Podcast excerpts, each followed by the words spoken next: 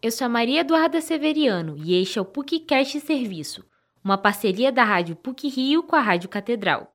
Setembro é o mês do centenário do rádio no Brasil e para comemorar esta data, o PUCcast Serviço está produzindo uma série de acontecimentos marcantes sobre este importante veículo de comunicação.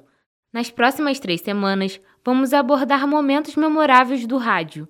Hoje falaremos sobre Repórter Esso, Alô, alô, repórter Esso, alô?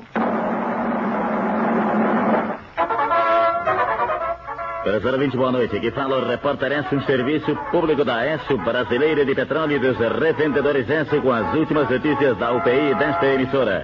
Testemunha ocular da história, o Repórter Esso foi o principal programa de radiojornalismo profissional que se iniciou em 1936. O noticiário que se tornou referência parou o Brasil começou suas transmissões em 14 cidades da América Latina que não contavam com o Brasil. A transmissão nacional teve início na década de 40. A partir do surgimento e sucesso no país, todas as emissoras passaram a ter mais cuidado com a sua forma de produzir conteúdo jornalístico, na tentativa de se equiparar com a qualidade do repórter Esso. O radiojornalista Washington Rodrigues, conhecido como Apolinho, trabalha com rádio há 70 anos expõe a importância que o repórter Esso teve na sua vida.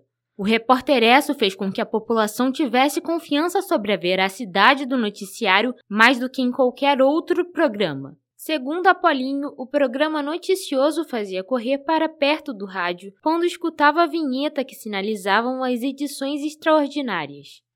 Cresci ouvindo o Repórter S. Tenho 60 anos de, de rádio como profissional. Tenho 86 anos de idade, tenho 60 anos de, rádio. Antes de, de, entrar no rádio em 1962, eu já era um ouvinte permanente de rádio. E o Repórter me encantava. Né? Eu, quando eu dava o, a, o fixo do Repórter em edição extraordinária, eu corria para perto do rádio, né? E como todas as pessoas faziam na época, né, para ver o que estava acontecendo, só era, só havia uma edição extraordinária quando realmente o fato fosse um fato extraordinário. O renomado programa apresentava uma forma única de profissionalismo, que foi primordial para o Brasil. Diferente das outras emissoras da época, o Repórter Esso tinha uma equipe e locutor próprios. Além disso, o improviso também é uma característica fundamental do programa. Enquanto os outros noticiários dependiam de redatores, o repórter Esso fez com que a população se encantasse com o cuidado que o programa oferecia. A popularidade do repórter Esso também se caracterizava pela voz que marcava o programa. Heron Domingues foi um dos principais narradores do noticioso, considerado como a voz do repórter Esso. O jornalista foi responsável por anunciar acontecimentos históricos mundiais, o professor do Departamento de Comunicação Social da PUC-Rio, Chico Otávio, destaca a importância de Heron Domingues para o repórter Esso. Eu acho que falar de repórter essa é falar do Heron Domingues, né? Que é assim, um grande referência, o cara que anunciou a morte da Carmen Miranda, a queda do Nixon, a chegada do homem à lua e assim, mais importante do que tudo, né? Ele fez essa transição do rádio jornalismo para televisão. Ele foi assim, além de tudo, uma espécie de pioneiro do telejornalismo. O marcante repórter Esso teve seu fim em 1978. O programa noticioso teve uma importância tão significativa para a forma de executar jornalismo no Brasil que fez com que interlocutores e narradores se emocionassem ao observar o encerramento das edições. O professor do Departamento de Comunicação da PUC-Rio, Creso Soares, cita um momento em que o último locutor do Repórter Esso, Roberto Figueiredo, anuncia as finalizações dos programas.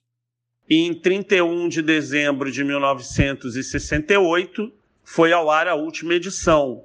Nela, o Roberto Figueiredo faz um resumo das principais notícias que o repórter Esso levou em 27 anos e o Roberto Figueiredo engasga e ele chora, acaba aos prantos a edição do Repórter Essa é uma coisa bastante emblemática, é muito emocionante a leitura do Roberto Figueiredo dessa última edição do Repórter Essa.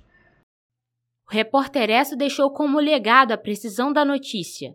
Ele ensina até mesmo para o jornalismo atual, que a preocupação em dar a notícia certa deve estar à frente da necessidade em ser o primeiro a informar. Na época, havia dificuldade em separar o que é notícia e boato. O programa que revolucionou o ensino até hoje a importância de se fazer jornalismo profissional.